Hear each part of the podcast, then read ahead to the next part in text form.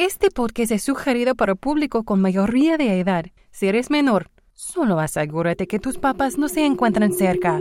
No seas güey.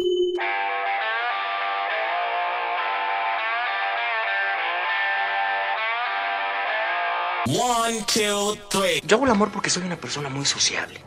Pero lo mío, lo mío, lo mío, lo mío es la chaqueta. Bienvenida, bienvenido al podcast Sin Razón. Yo soy Aldo Verástegui y me da muchísimo gusto que me escuches y espero que te quedes conmigo a este diálogo interno que externo.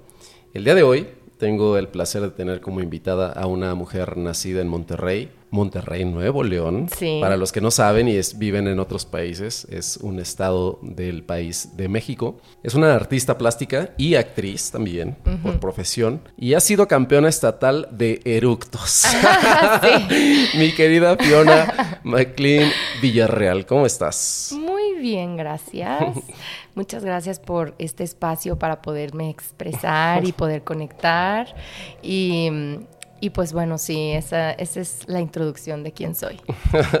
Oye, qué chingón. Nunca- no, no hubiera pensado, o sea, lo de actriz lo habíamos platicado, pero lo de artista plástica, ¿eso de dónde, sal- de dónde salió? ¿De, de dónde nació? Pues mira, yo empecé con la cercanía al arte plástico desde muy chica porque mi padre es artista Ok, y mi madre también. ok.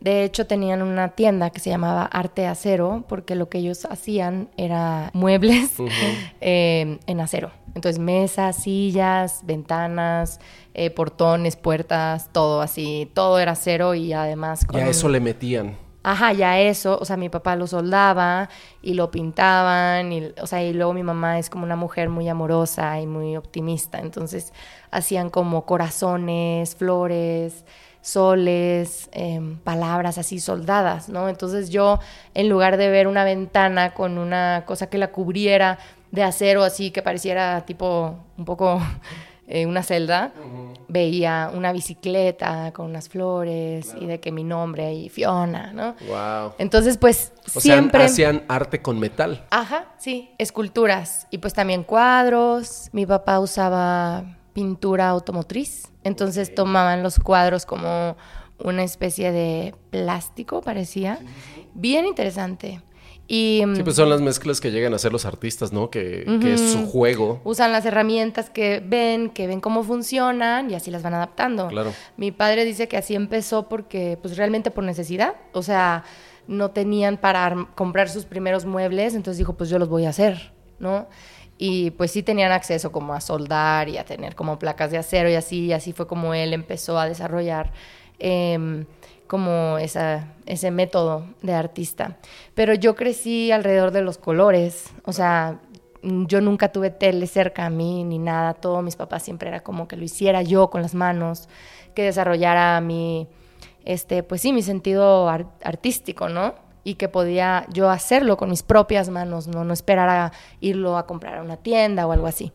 Entonces, pues sí estudié una carrera que este, se mm, direcciona como mucho en eso, que es crear como esculturas para hacer eh, criaturas de fantasía.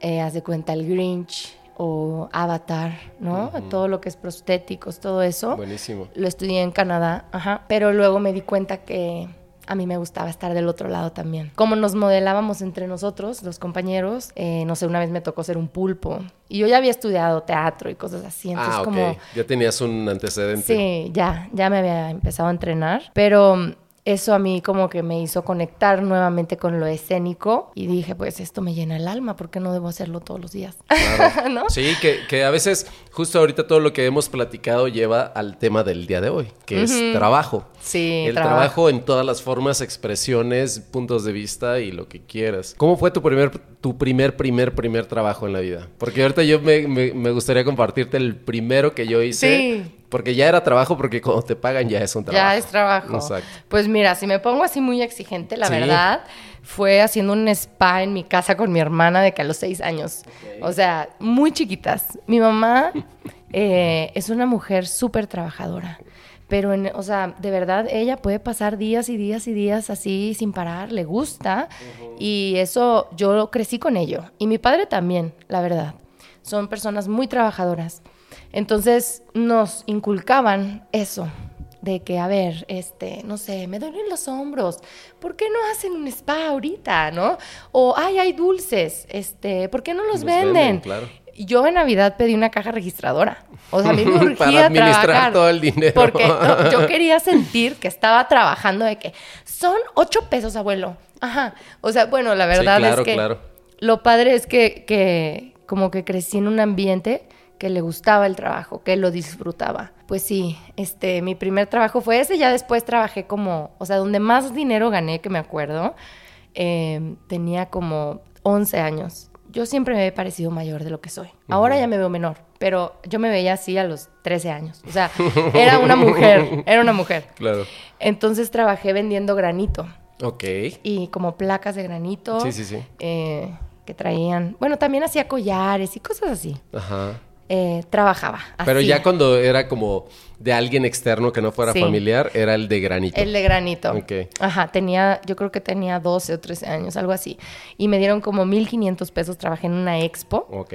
Y todo me lo fui a gastar a comprarle un regalo a mi mamá. Ay, qué chingón. Súper linda, obviamente yo ahí, pero ya después ella me dijo, ahórralo. Sí, Ay, sí, porque es lo que dicen siempre las madres, ¿no? A mí, a mí una de la, una de, el primero así, yéndonos como a, a lo familiar, lo Sí. primero que hice, y no me lo vas a creer, empecé vendiendo papalotes. Yo los hacía, pero de estos con papel de China y estas cosas. Aprendí cómo hacerlos. ¡Qué padre! Los hice, los aprendí a volar. Y una vez que los aprendí a volar, alguien me preguntó, oye, ¿y ¿eso de dónde lo sacaste? Le dije, lo hice yo. Y entonces lo empecé a... Y alguien me dijo, ah, pues me puedes hacer uno y, y te lo compro y lo vendí. ¡Qué padrísimo! Y lo, y lo segundo, y eso era, digo, cuando estaba, era niño, sí, niño. Y el primero, primero, eh, ya donde no tenía nada que ver con la familia o cercano, fue ser cerillo en un gigante. Antes existía una tienda, como los Walmarts, que tal vez Mm, sí, los sí, muy no, jóvenes... Sí, en Monterrey sí, hay gigante, sí Ah, había. Ajá. Y ahí estuve como un año y medio y ese era mi trabajo. Sí, esta- eh, era como muy curioso, pero me divertía haciéndolo. Padrísimo. Sí. Yo luego ya, o sea, bueno, un trabajo formal ya que podría, o sea, que no era como una cosa única, ¿no? Porque lo de la expo, pues fue la expo y ya después Un- estudié y lo que sea, secundaria, no sé. Em, pero ya fue cuando me fui a vivir a Canadá y yo andaba en necia que me quería quedar en Canadá. Entonces, un tema del, pues, del dinero, pues era claro, importante. O sea, de que por ahí me amarraban mis papás. Sí. Ah. Lo hacían. Lo hacían. Ah, em, entonces yo vi como, no, no, no, no. O sea, yo me quiero quedar y si ese es el problema, pues yo me pongo a trabajar, lo consigo. Entonces empecé a trabajar en una cafetería que se llamaba Waves Coffee y pues fui barista. Y entonces, o sea, obviamente me afectó en, mi, en mis estudios de la prepa y un poco tuve que decidir trabajar o estudiar y en ese momento yo veía el trabajo como una parte de mi educación también. Tal cual. O sea, porque el, mi pasión yo sabía que era conocer a las personas.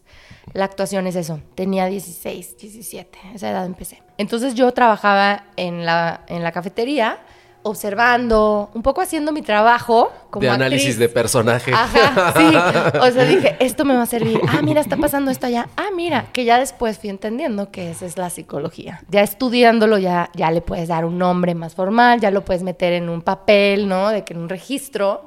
Eh, pero pues yo en ese momento me divertía ganando mi cheque de dólares, además, y yo, ah, ¿qué me ya voy a comprar? era- Sí, pero luego ya me fui dando cuenta de las dificultades ya cuando también mis padres me pusieron un límite, ¿no? Ya con los años de que pues, ok, está bien, entonces hazlo tú como tú quieres. Nosotros no estamos de acuerdo, pero hazle como quieras. Claro. Y yo pues le voy a hacer. Y lo hiciste. Ajá. Qué chingón. Sí lo hice, luego ya después tuve que volver a llamarles. porque También sí. pasa, ¿eh? Cuando nos agarra el momento de, de ser bravos y entrones, No, pero y- también hay veces que hay que regresar a la raíz. Y sabes, fue porque mi madre me apoyó en mi, en mi vocación, ¿no? O sea, en mi llamado de estudiar teatro. O sea, yo siempre me sentía tan atraída a eso. Y ella sí es una mujer que dice, tienes que tener una carrera y esas cosas. Me dijo, yo te quiero dar una carrera, ¿qué quieres hacer?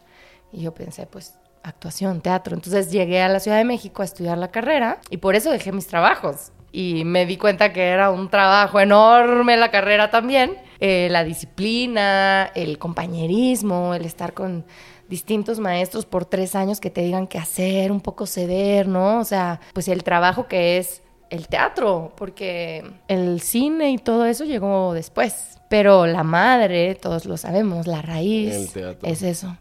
Y, no se detiene. Entonces es un trabajo de mucha, muchas horas. Disciplina, constancia, pasión, amor. Que podemos ser quienes queramos ser si somos conscientes de que tenemos ese poder. Si no, nos dejamos llevar y ya quién sabe qué pasó con nosotros. Un poco. Tal cual. Oye, para, eh, para entrar un poco en lo de, en, en las cuestiones de la información dice que el trabajo como trabajos es denominado el conjunto de actividades que son realizadas con el objetivo de alcanzar una meta, solucionar un problema o producir bienes y servicios para atender las necesidades humanas. Perfecto, tengo la respuesta. Dale.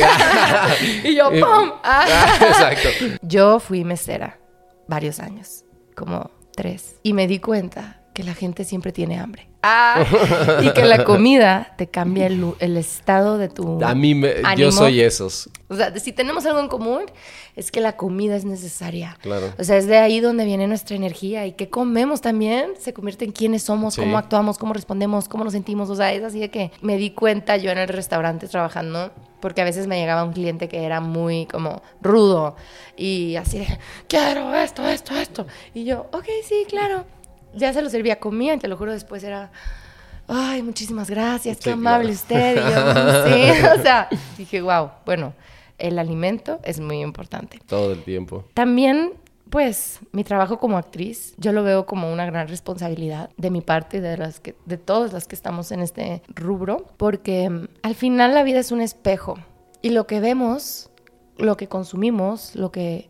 es lo que empezamos a creer como la vida como las verdades. Y mucha gente a veces ve películas que les cambian la vida completamente. Y entonces como que cada vez que a mí, obviamente a veces como, como esta carrera a veces puede ser complicada, te pueden llegar como personajes que quizá no quieras hacer, temáticas que no vayan con tus valores. Pero entonces eh, a mí una vez un tío me dijo, es como si te llega, tú eres médico y te llega un paciente de un, no sé, de un estilo y luego llega otro de otro estilo y no, no lo quieres atender. Es que el ejemplo de los médicos es que porque tienen el juramento de atender a cualquier ser humano que sea, por más sea, que sea el más malo del mundo o el más bueno del mundo, se supone que en teoría lo tienen que tratar de la misma forma. Su servicio, ¿no? Es salvar. Y entonces creo que también por ahí el comparativo del actor creo que tendría que ser el mismo. Si aceptas, la, la diferencia es que nosotros podemos aceptar o rechazar lo que, lo que nos guste o en nuestro caso, creo que casi siempre te quieres arriesgar a todo. No sé si te ha pasado a ti. Sí, no es mentira que, que sí te afecta. O sea, sí, sí, sí pasa por ti mismo el personaje. O sea, sí afecta a mí. Eh, yo hice en mi tesis una mujer muy, de verdad, inestable emocional, con una vida muy compleja, donde sufrió abuso de su padre, su marido abusado, su mejor amiga, tiene un cuarto de que de tortura, o sea, cosas muy dark. Pero eso lo hiciste para teatro. Sí. Chingón. Sí, es que vamos a, vamos a separar porque ahorita platiquemos, pero perdón que te interrumpí. No te preocupes. Eh, y a mí mi psicóloga, por ejemplo, me decía, es que tú no estás lista para este personaje. Porque sí pasa por mí. O sea, yo sí me llego a preguntar, a ver, cuando yo he sido maltratada, cuando a mí me ha dolido algo tan grave como que sienta que es una tortura, ¿no? Entonces como que empiezas a escarbar dentro de ti donde lo has visitado y tienes que tener como una diferencia muy clara y fuerte para poder distinguir quién, quién soy yo y quién es el personaje. Claro. Y de hecho la carrera de actuación de teatro y de cine también, todo se trata un poco de eso. O sea, primero conocerte a ti, luego ya entrarle a los guiones y a las personas que no eres tú y ver dónde te puedes acomodar y crearlo como un juego. O sea, hay muchos métodos también, no hay solo una forma. Ahorita que lo mencionabas, por eso lo, quería especificar. En el teatro, la, cuestión teatral es por, tanta, por tanto ensayo, por tanto acudir al mismo lugar, es que empiezas a encontrar, si estás buscando un lado oscuro tuyo, en algún puto momento lo vas a encontrar. Está cañón porque yo eso, eso fue lo que me di cuenta, de que yo tengo como todos, pero conocí como las fibras de la locura, porque este personaje tenía como delirios. Es que, es, que finalmente ese es el trabajo, ese es tal cual el trabajo del actor, es crearlo de forma que sea tan real para ti que, el espectador pueda percibir esa realidad en tus ojos, en tu cuerpo en general, y es ahí donde conectas. De eso se trata un poco este trabajo de, de la actuación. Oye, y llevándolo al trabajo físico, Ajá. por ejemplo, un trabajo físico que tú hayas dicho, la concha de la lora, ¿qué estoy haciendo aquí? Y que hayas dicho, estoy agotada, agotada, agotada, algo que te haya costado mucho trabajo, que hayas hecho durante un periodo largo, ¿no? Pues mira, yo este, creo que lo más temprano que empecé a experimentar ese tipo de trabajo físico como fue entrenando para fútbol, soccer, y entrenaba así de lunes a sábado y jugaba todos los domingos, entonces era Yo hubiera sido tu entrenamiento. número uno porque no sabes, no sabes lo chingón que se siente ver a una mujer jugar fútbol. Te lo digo yo como espectador. Sí, no, hombre, mis- mi hermano, mi papá, mis tíos se volvían locos ahí, porque además yo empecé a entrenar con mi hermano desde muy chiquita, pero como nada más para jugar ahí, ¿no? De que con los vecinos o así, pero luego él se fue dando cuenta que yo era buena, ¿no? Entonces de que, ah, no, pues entra tú a clases y empecé a entrar y me vio un entrenador de la selección de Nuevo León y No. empecé a entrenar y entrenábamos en cemento, súper lejos. sí, sí, claro. O sea, en toda la ciudad, pues el estado es muy, muy Claro, grande, el claro, estado. claro, y hay que Entonces, recorrer. Apodaca, Escobedo, o sea, San Y Nicolás. entonces ibas a jugar a, a otros lugares. O Sí, sea, o sea, del estado. Sí, sí, sí, claro. Que la sede te ponía, ¿no? De que los lunes en San Nicolás, los martes en tal, en Santa Catarina, los miércoles, y el domingo el juego es en Apodaca. Entonces ya como que las, del- las que estábamos o vivíamos cerca, pues ya nos dábamos ride y nos íbamos juntas. Y luego este, jugamos para el regional y para el nacional y ¿Eso así. en qué, edad, en qué edad fue? Pues fue cuando tenía como 13, 14. Qué chingón. O sea, estaba chiquilla. Y a ti, o sea, si eras entrona y te valía madre, o sea, si no, hombre, yo estaba súper intensa. O sea, yo era titular defensa central. O No. sea, ajá, yo era, partía madres. Sí, Ah, no, o así sea, me o pasa- odiaban. o pasa el balón o pasa el jugador, pero no pasan los dos juntos. No, no, no, sí. De hecho, sí, algunas morrillas ahí de otras escuelas, sí, me, me tenían miedo. Y aparte yo me ponía moños. O sea, yo por fuera parecía toda así, toda linda y soft. Y trácala. Me barría, me valía madre y las niñas salían volando así. de, ¡ah! Pero pues sí, estaba padre. Eso fue padre. eras buena defensa. Sí. Bueno, fui también media y luego a veces eh, delantera, pero la defensa era lo mío porque ¿Te gustaba? me gustaba mucho tirar largo, ¿no? Entonces, eh, todos los tiros de esquina y, y de meta, pues yo los hacía, todo. ¿Ah, sí? Ajá, los tiros libres también. Así metía mis goles, la neta. Oh, Así. Sí, Qué sí. chingón. Te lo juro que sí hubiera sido tu fan número uno Sí. porque sí me super mama. Estaba muy, muy padre. Y pues bueno, me caí de un árbol y me lastimé el coxis y ya no pude más. No. Me lo astillé. Dejemos, dejemos los, los malos momentos. Sí. Pero eh, a forma de trabajo, en un trabajo personal, al- un trabajo personal que creas que le hayas metido todo, o sea, es decir, no, pues es que me empezó a gustar la meditación, me gustó el yoga, me gustó algo, ¿era Sí. lo que te hayas enfocado? Pues mira, eh, me dan ganas como de responder para, como muy general, Dale, ¿no? De que dale, dale. todos, te- todos podemos mejorar. Ahí yo, como anuncio, ¿no? Eh, pero a mí lo que me ha servido en lo personal sí ha sido el agradecimiento. O sea, como que ya entro a veces en estos trances. Ahora entiendo el rosario, ¿no? La gente que se la pasa rezando el rosario y así.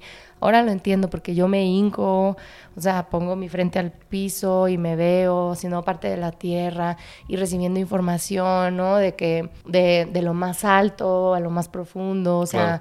Este, eso a mí me sirve mucho como para sentirme parte de este mundo, porque antes creo que para mí un gran reto sí fue pues sentir que no pertenecía, ¿no? O sea, porque yo de Monterrey, pues bueno, mi papá no era de Monterrey, ¿no? Entonces ya no era de ahí, aunque mi mamá sí lo fuera y luego eh, me fui, ¿no? A Canadá. Llegué a Canadá y pues no era canadiense, o sea, sí era canadiense, Sí, pero entiendo, no era de la entiendo. colonia. Entonces, como que de dónde soy, yo he resumido, pues soy del mundo, soy de la vida. O sea, ya, ya no me define ni un código postal, ni de dónde vienen mis tatarabuelos. O sea, a mí, pues sí, yo, yo soy parte del mundo. Porque antes no me sentía así y es un gran trabajo salirse de ahí.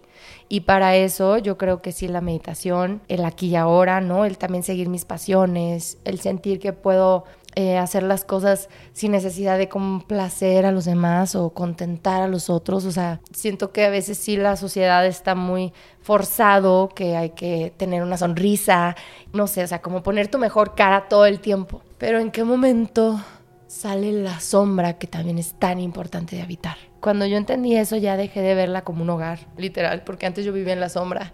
Ya la empecé a ver como Como que sí, sí es importante estar aquí, pero también es importante sí sonreír, o sea, ya no pelearme con eso. Claro. Sino cuando quiera y me sienta, lo haré pero tampoco lo negaré. Y es que te ¿sabes qué? Porque te entiendo muy bien, porque a mí me sucede algo parecido.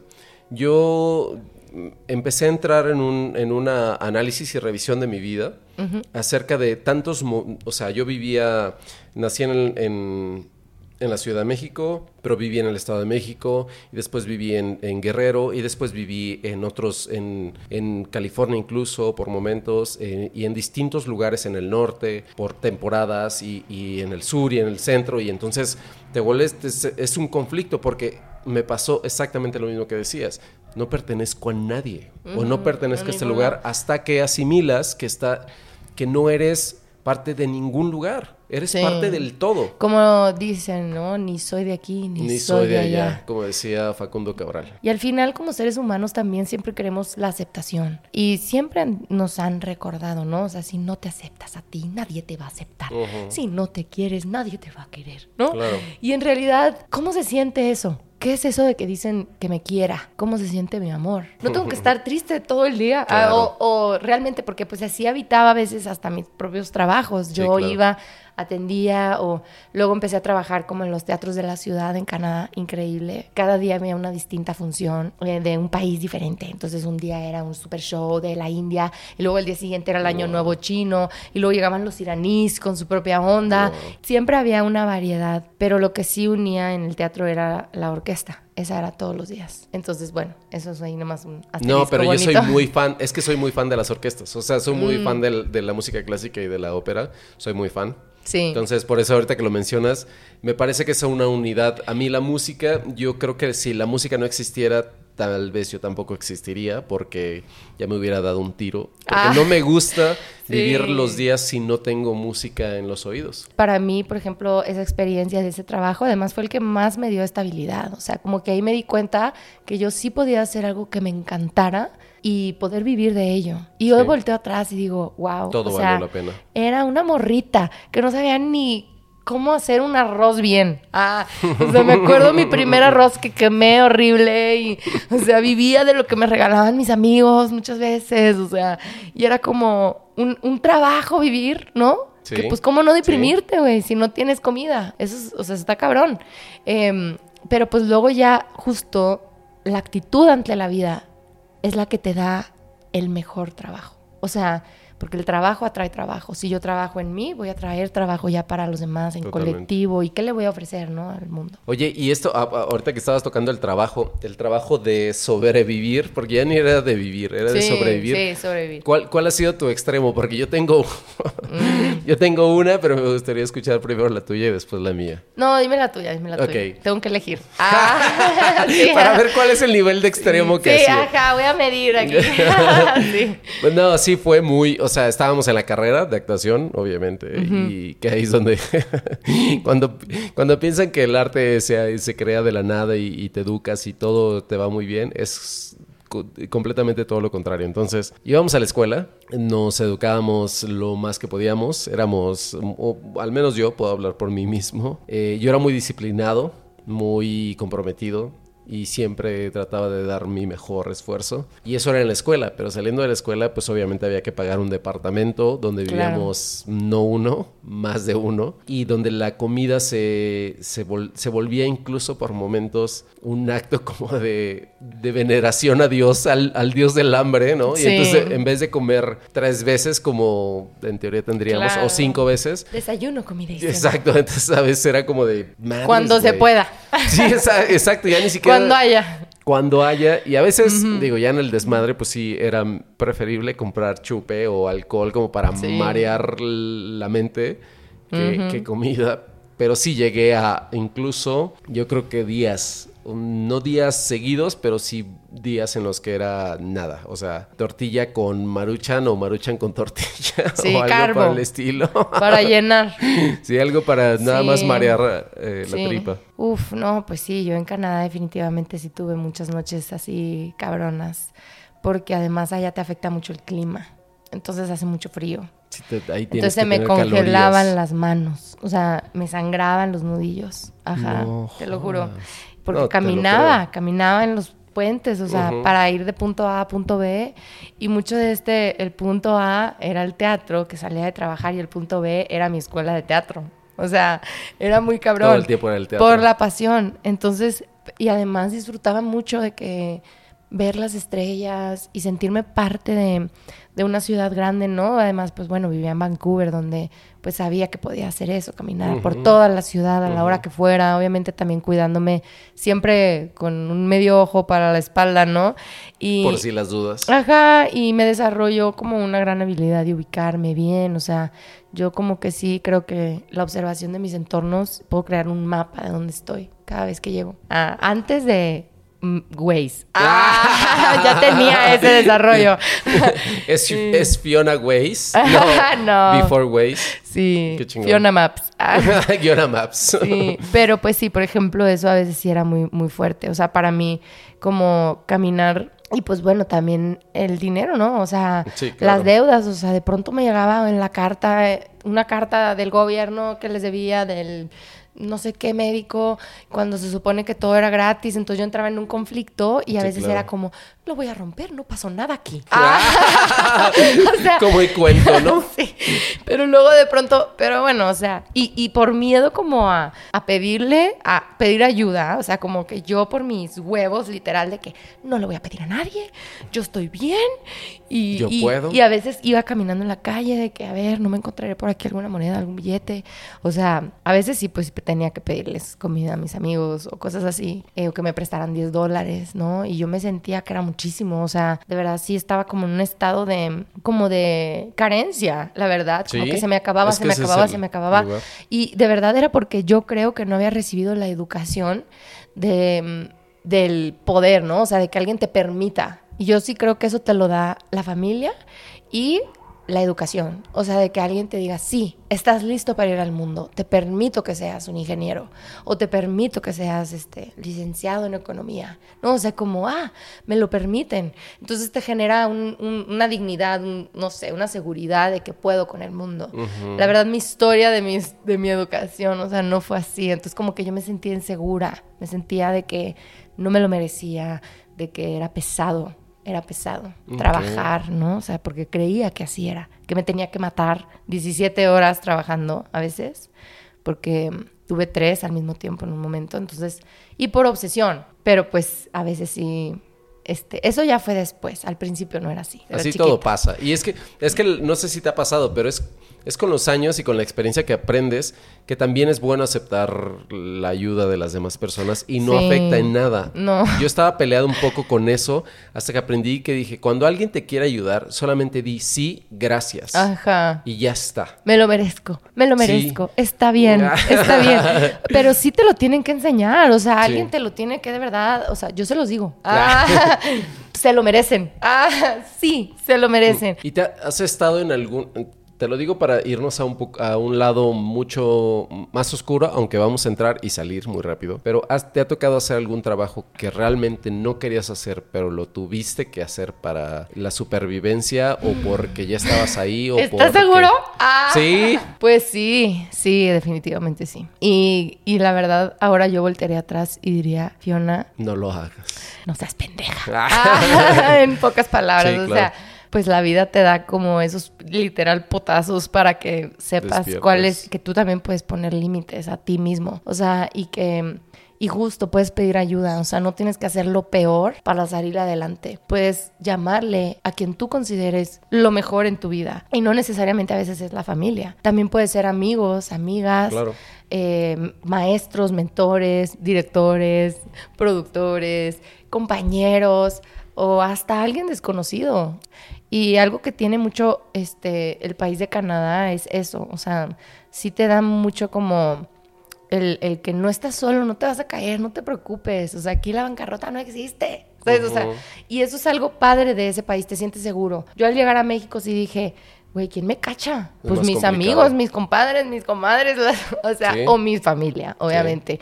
Eh, o yo misma, obviamente, eso es el como ese es el core. O sea, eso, si yo me cacho a mí misma, ya de ahí ya puedo volar. El comparar las sociedades te da siempre un margen en el que dices, madres, güey.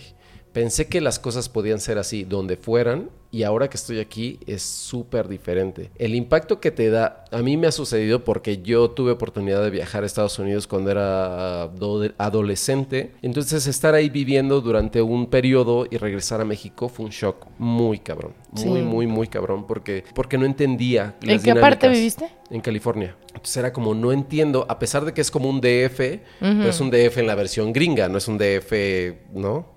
Sí. Entonces, cuando regresé dije, madres, ¿qué es esto? O sea, ¿por qué, la ¿por qué estas personas se siguen comportando así? ¿O por qué estas personas se comportan así? ¿O por qué, por qué no son tan amables como pensé que iban a ser? ¿O, o por qué no? Y todo el tiempo estás como un desafortunadamente en un comparativo de decir por qué son y entonces después desarrollas la adaptación, que es lo único que nos queda. Que es natural además. Sí, sí porque aparte ya no tienes mayor opción. Sí, sí, sí, es, es, natural, o sea, déjate, de, surrender. Pero sí sí cuesta mucho trabajo adaptarte a los modos y formas de las ciudades, incluso de las de las ahorita que estamos en la Ciudad de México, en las delegaciones, de las colonias, de los edificios. De la altura. De la, incluso eh, viviendo en un mismo departamento, ¿no? O sea, con, tu, ya sea tu pareja, tu roommate, tu lo que quieras. Familia. cómo se empieza a volver tan complicado la adaptación y el trabajo que te cuesta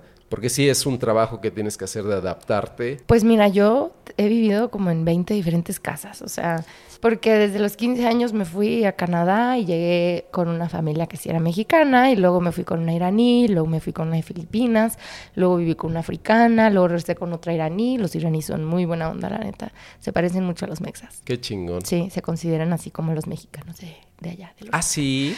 Pues es que siempre se llevan bien. Siempre, neta, o sea, parece iraní. Ah, Oye, pues, pues, voy a buscar iraníes porque... Sí, of course. Es que, ¿sabes qué? Conozco a un iraní y nos llevamos a toda madre. ¡Qué cagado! ¿Y sabes por qué? Porque estamos en el mismo lugar del Ecuador, en el mundo. Oh. Ajá, eso me lo dijeron. Energéticamente estamos conectados. Ajá, sí, no, estamos en el mismo... O sea, recibimos como las mismas frecuencias energéticas. ¡Qué cabrón! Yo no sabía. Y sí, tengo El mismo clima. Entonces, ¿Ah, el ambiente al que te adaptas es muy similar. Oh. Ajá, el tema distinto allá, pues es que sí tienen una... Ahora, una religión que los oprime muy fuerte. Sí, bueno. Ajá. Sí, ahí... Pero antes no era así. Antes tenían un rey, eran muy libres. Era un tipo US un tipo Estados Unidos. Y bueno, luego viví con una japonesa, luego con un colombiano, luego con una alemana. ¿Te ha pasado que te conectas eh, independientemente de, de, las nacionalidades? ¿Te ha pasado que te conectas en pensamientos y dices, madres, nunca hubiera pensado que un italiano, un japonés, un colombiano, un algo, pensara, sintiera algo que... Y entonces ahí es donde encuentras y descubres que solamente somos seres humanos viviendo en distintos lugares. Sí, y ya está. Cuando me di cuenta que éramos parte de un todo, o sea, yo me acuerdo mucho de Sumika, una roomie que tuve eh, japonesa, que además de ahí vivíamos una brasileña más, un colombiano y un venezolano. O sea, éramos cinco en un, un de una recámara. O sea, todos ahí entre sleeping bags y así, pero felices. Eh, Sumika era muy, de verdad, muy sabia. O sea, me daba unos consejos, o sea, que no había escuchado nunca. Ella me daba una visión muy ajena a mí y me encantaba, o sea, me fascinaba. Creo que con eso encuentras, con, te lo digo porque oh, sabiendo que tú has conocido a personas de tantos lugares y que a mí me ha sucedido lo mismo en los últimos años, conoces tantas personas, tantas personalidades que te encuentras que no somos diferentes, o sea, sí, obviamente venimos de culturas, lugares, climas, y todo lo que te gira alrededor del ser humano donde, donde quiera que esté, pero en esencia somos lo mismo, por eso siempre defiendo más al ser humano que a o sea, yo, yo, por ejemplo, ahorita ya no defiendo México porque no me siento mexicano, yo me siento un ser humano que sobrevive en este país, como tampoco defiendo ninguna otra bandera. Es, decir, mm. yo ya no soy el mexicano que está orgulloso de ser mexicano, sino está, eh, eh, si, si, juega un partido México contra quien quiera, siempre voy a preferir que gane México, pero no, me, no en, este, en este patriotismo enfermizo que, que, te hace incluso cegarte y decir, es que los colombianos o los japoneses son las... No, eso, no existe para mí ya en la cabeza. Porque, porque así es, porque estamos, hay otras personas del otro lado del charco, del mundo, pensando en cómo sobrevivir como lo hacemos nosotros. Sí, el mexicano, o sea, sí, sí somos personas como como muy amorosas, muy amables, o sea, el, de verdad sí, yo sí creo que aquí el más malo es bueno, o sea, de verdad. y, y en otros países tal vez si no exista ese extremo. Ese o sea, concepto, claro. por ejemplo, la verdad, en Estados Unidos, hasta en Canadá, no se identifican, ca- o sea, dicen, somos canadienses, no somos americanos. O sea, nosotros no somos claro. US, somos Canadá, ¿no? Y somos nice, y somos polite, y somos... Allá sí existe esa diferenciación, así que qué bueno que tú no la tengas. Yo tampoco la tengo. Yo me siento parte de, no solo Sí, del por eso, mundo, por eso ah, ahorita que te lo... Venus, No, sí. todos los universos y planetas que existan y galaxias, ahí estamos todos, toda- o sea, somos parte de algo mucho, muy, muy, muy Mucho grande. más grande que... Sí, porque y también sé por qué lo digo y, y con quién lo digo, porque si te escucho, entonces es que lo puedo soltar. Si hay gente a la que le digo, no me siento mexicano, me va a querer linchar y me va a poner un... Cosa Un que me vale madre. sí. Me super vale madre quien diga que... No, yo este pedo nacionalista y patriótico que... de- no, no, no. Es, eh, yo, soy del mundo. Sí, porque todos, absolutamente. Por ejemplo, a mí me causa un, me causa un conflicto terrible que me digan inmigrante o migrante o indocumentado o todas estas cosas cuando vas a, a un país. Porque digo, o sea, ¿quién? Sí, tenemos divisiones geográficas, pero ¿quién chingado se les ocurrió nada más partir el pastel como se les pegó la gana? ¿Y por qué mis vecinos no pueden venir aquí? Es como, por ejemplo, ahora que le está sucediendo esta crisis tan dura a los venezolanos y con este gobierno que es una mierda y tan opresor y todo. Sí. ¿Por qué ellos no pueden venir a México o ir a cualquier otro país y, y, se- y que lo sintamos como que son parte de nosotros? Lo digo porque yo tengo muchos amigos venezolanos. Para mí son mis hermanos, son mis hermanos en la extensión de la palabra. Sí. Aquí, eh, si, y si estuviéramos los dos en Chile, es, estamos tres personas, Chile, Venezuela y México, pero seguimos siendo tres seres humanos que pertenecen a un espacio en un momento y ya está. No somos banderas. Eso es un- Sí, o sea, pero bueno, ese es un conflicto muy grande, yo creo, Sí. en, el mundo. Porque... No lo vamos a solucionar. no, o sea, ahorita hay una guerra sucediendo, o sea, ojalá todos pensaran así. Y, y ver que el mundo no piensa así, hasta dan más ganas de decir, pues sigo pensando así porque esto es lo que yo creo. En, este rollo de, obviamente, en la vida, sabes que a veces tienes muchos retos, sabes que a veces tienes muchas cosas que podrías hacer, que te gustaría hacer, pero no todas te retribuyen algo. ¿Te ha sucedido?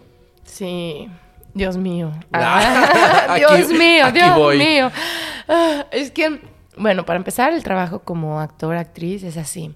Tú preparas por días un- una audición, un casting. Claro. Y ese es tu trabajo, realmente. Ahí se nota que tanto trabajas. Em, realmente ya cuando te dan el personaje es como, ya. Tú ya Uh, estabas Puedo ahí. jugar, ya. Soy parte de esto ya adentro, ¿no? Pero antes de eso viene todo un trabajo que es gratis, realmente, que es un trabajo de mucha fe, yo creo, de creer en ti mismo, de decir, yo puedo hacer esto, yo soy esto, yo estoy preparado para esto, ¿no? Pero claro que es muy frustrante dedicar días y días, semanas, meses haciendo esto sin que te caiga un centavo. O Sí. sea, sufro. Sí, estoy de sufro. acuerdo, porque aparte, no sé si te sucede, pero estás comprometido, te arriesgas, tomas Sí. todo, le pones Claro. absolutamente. Sí, lo no, y además eres tú. O sea, es tu propuesta, es tu personaje Sí, que claro. tú creaste con tu cara, con tu cuerpo, con tu mirada, con tu palabra, ¿no? Eso es algo que a mí me a veces sí da como mucha eh, ansiedad, la verdad, de decir, estoy haciendo tanto y, y no está pasando, o estoy haciendo, pasó, y tengo la ansiedad, o sea, la emoción de que va a pasar otra vez, y no ha pasado, las famosas lagunas, les llaman. Em, pero bueno, yo leí en un libro muy bueno que se llama El Camino del Artista, este, de Cameron, se pide Cameron, Julia Cameron. Y ella pone en un capítulo que el trabajo atrae trabajo. Y el trabajo a veces no es pagado. El trabajo es el que yo hago cuando no, no me han contratado. Cuando yo soy mi propio jefe, yo soy mi propio employer, ¿no? O sea, yo soy la, la que tiene una guía y un plan de vida, un plan de, de trabajo para mí, o sea, para que las cosas sucedan. Claro. Y, y creo que sí, o sea, es, es como ponerse hasta en un, ya muy hippie son, pero sí, como ponerte en ese lugar, en esa vibración en la que estés tan listo que ya cuando llegues a una entrevista que es como un, o sea, el casting es como una entrevista, sepan, ah, lo siento, esta persona, sí, o sea, lo puedo sentir, está lista, está preparada. Claro. Es segura de sí misma, no me está trayendo sus problemas de su casa, ¿no? Claro. Me está trayendo un trabajo, un personaje. A mí una gran maestra, también una directora de casting, eh, que es como una mentora para mí, cuando me entrena o cuando me dirige, ella me dice, Fiona, trabaja, no actúes, trabaja, ¿no? Entonces es como, ah, para empezar, es como una doble Desconfigúrate, sí, claro. Pero sí, o sea, tu trabajo es ser, ¿no? Qué difícil, pero qué bonito. Y también, ¿no? O sea, es como... Sí, tal complejo. cual. Es que lo que acabas de decir eh, me sucede, sucede con esto que, estás, eh, que estamos haciendo en, este momento. Sucede que el, podcast para mí se volvió, no un trabajo, porque la verdad es que no lo veo tal cual, pero sí es un... Eh, pero grabar, estar aquí platicando contigo es un placer. Estarlo haciendo es un placer después de que se después de que se graba, después de que todo esto, entonces se vuelve un trabajo porque hay que recortarlo, hay que postearlo, hay que promoverlo, hay que hacerle y eso yo no lo tenía ni cerca. Algo interesante de lo que dices que me está como brincando es que el trabajo también puede ser un placer.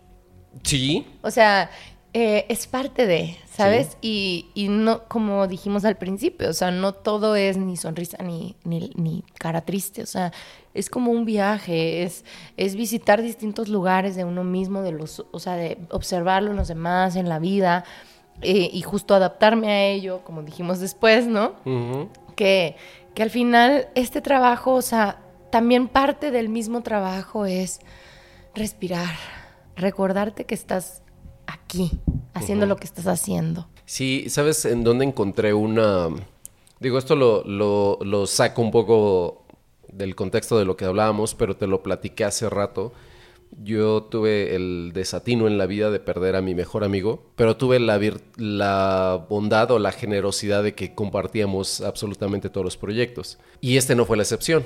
Entonces grabamos un episodio con él. Entonces se quedó en mi, en mi memoria, en mi mente, y el haberlo hecho y haberlo realizado para mí es, nunca, nunca dejamos de estar juntos y nunca vamos a dejar de estar juntos. Y entonces para mí ese episodio, como los que yo hago en, en todos estos que llevamos, es, aquí voy a estar y él de esa forma lo pensé como la versión romántica, él aquí va a estar y aquí está conmigo. Porque cada vez que acudes a, él, no, no dijimos lo que hubiéramos podido decir si hubiéramos estado él y yo platicando de cualquier otra cosa, pero dijimos algo que nos pertenece a nuestras esencias. Entonces con que yo tenga su esencia para mí es muy importante. Y además sabes algo, tú lo conoces tan bien, de cosas que ni te acuerdas, que lo puedes escuchar cuando tú quieras. Eso a mí me ha encantado saber como de que la muerte realmente no es un fin porque nace un recuerdo y empiezas a poner más atención, mayor atención a las cosas que sucedieron. Y es como empezar a escarbar, ay, me dijo esto un día, ah, lo escuché el otro día, ah, mira, fuimos a este lugar, ah, esta planta, o sea, empiezas como a cultivarte a esa persona dentro de ti. Tal cual. Yo sí creo que, que el dolor es, es importante también porque te muestra lo que quieres, ¿no? Lo que amas. Sí. Y al final ese es como el motivo para seguir adelante, para seguir como impulsado. Y a mí estoy muy clavada ahora yo con los horóscopos, pero más los mayas. Okay. Eh, porque observan mucho la naturaleza. Ahorita te leo tu carta. sí, por supuesto, yo encantado de la vida. Y hay uno de los sellos, así se les llama, como es como el signo, que se llama enlazador de mundos, okay. que es el poder de la muerte. Y mucha gente que nace en este sello empieza de que, ¿cómo? de que el poder de la muerte. O sea, ya soy parte del infierno. No, o sea, uy, no, no, tienes que ser algo. O sea, una calaca es increíble. Todos somos una calaca. O sea, no tiene por qué ponerlo en satanizar, ¿no? O sea, a ver. Al contrario, me parece un concepto bastante bueno. La muerte me parece incluso es como el último suspiro y la versión romántica del ser humano de haber existido. Y sabes algo, la muerte en el maya explican, también es el perdón, también es el, el desapego o el apego, ¿no? O sea, es como el darle muerte simbólica a partes de ti que quizá ya no te sirvan, a recuerdos que ya no quieres tener, ¿no? O a, o sea, como que es muy importante la muerte. O sea, a los bosques para que se multipliquen los tienen que quemar. O sea, es, es muy importante. Claro. Entonces, este, a mí eso me sirvió como para, para poder entender que eh, los muertos viven entre los vivos y los vivos entre los muertos. estamos todos reunidos y cuando quiera puedo acudir a ellos. Te digo, yo puedo hablar siete horas. Nos podemos ir infinitos. Pero me gustaría que empezáramos a, cerrar el episodio con, con, lo del trabajo y me gustaría que tú dijeras algo con lo que te gustaría despedirte, algo que te gustaría decir, comunicar, compartir. Si ahora están haciendo un trabajo que quizá no, no quieran hacer, ya no lo hagan. Porque la vida está para hacer las cosas que queremos hacer. Y, esto sin hablar del dinero, porque eso es otro episodio. Ah, pero obviamente, obviamente sí es un tema importante. Entonces, em, pero nunca dejen de hacer ni de trabajar en las cosas que les ocasionan placer también, porque eso sí es, es como la mayor gratificación, o sea, lo mayor la mayor recompensa no tiene valor. Claro. Entonces no puedo trabajar por el dinero, tengo que trabajar por algo más para mí que me ocasione qué, ¿no? Entonces como ojalá y sea un sentimiento bonito. y es que es, es así. Cuando haces, cuando algo te cuesta trabajo, yo, yo creo que separaría el concepto del trabajo porque en el trabajo hay que trabajar y es así. Sí, claro. Hay que esforzarse y hay que darlo. Hay que darlo todo, ¿eh? no, esto no significa que, sean huevones, no, cero, cero. Hay que salirse y Que encuentren algo que neta puedan hacerlo gratis. Exacto. O sea, que, pero no, pero sí. Pero o sea, sí, que, sí, sí. O sea, que incansable, ¿no? Algo que ya te quieras ir, que ya no aguantes, que ya, te afecte en tu vida, ¿no? Sí, porque me, ha pasado, desafortunadamente, en Ciudad de México me ha pasado mucho, y en otros lugares también, pero yo como mi universo está en Ciudad de México, ver a personas con, ni siquiera con actitud, trabajando en un lugar que te atienden o que te, o, que te reciben en un espacio y dices, madre mía, si, si estás con esta energía, porque se siente la energía, la actitud y todo, si estás aquí con esto que no te gusta, ¿por qué no haces algo? Y siempre ponen el pretexto de, pues entonces, ¿qué voy a hacer? Lo que quieras, hazlo. Inténtalo. Y, justo está en lo que quieras. Toma un riesgo y hazlo. Ya sabrás si si funciona o no, pero... Y no es fácil, o sea, no, no, para nada es fácil. o sea, esos nudillos no sangraron, pues. Sí, a pesar de que el, momento no sea el ideal, a pesar de que las circunstancias no sean ideales, a pesar de cualquier cosa, ¿no? Sí, sí, pues esas cosas que no, que, que son invaluables. Ay, pues muchas gracias y espero que, que de verdad sí todos sigan sus sueños y soy muy cursi, pero hay que, hay que serlo, soy de esas. bueno, yo les agradezco que nos hayan escuchado. Les deseo que tengan buen día, tarde, noche, madrugada, en el tiempo en el que estén. Nos vemos en el siguiente episodio. Yo no necesito meditarlo más. A coger y a mamar, que el mundo se va a acabar.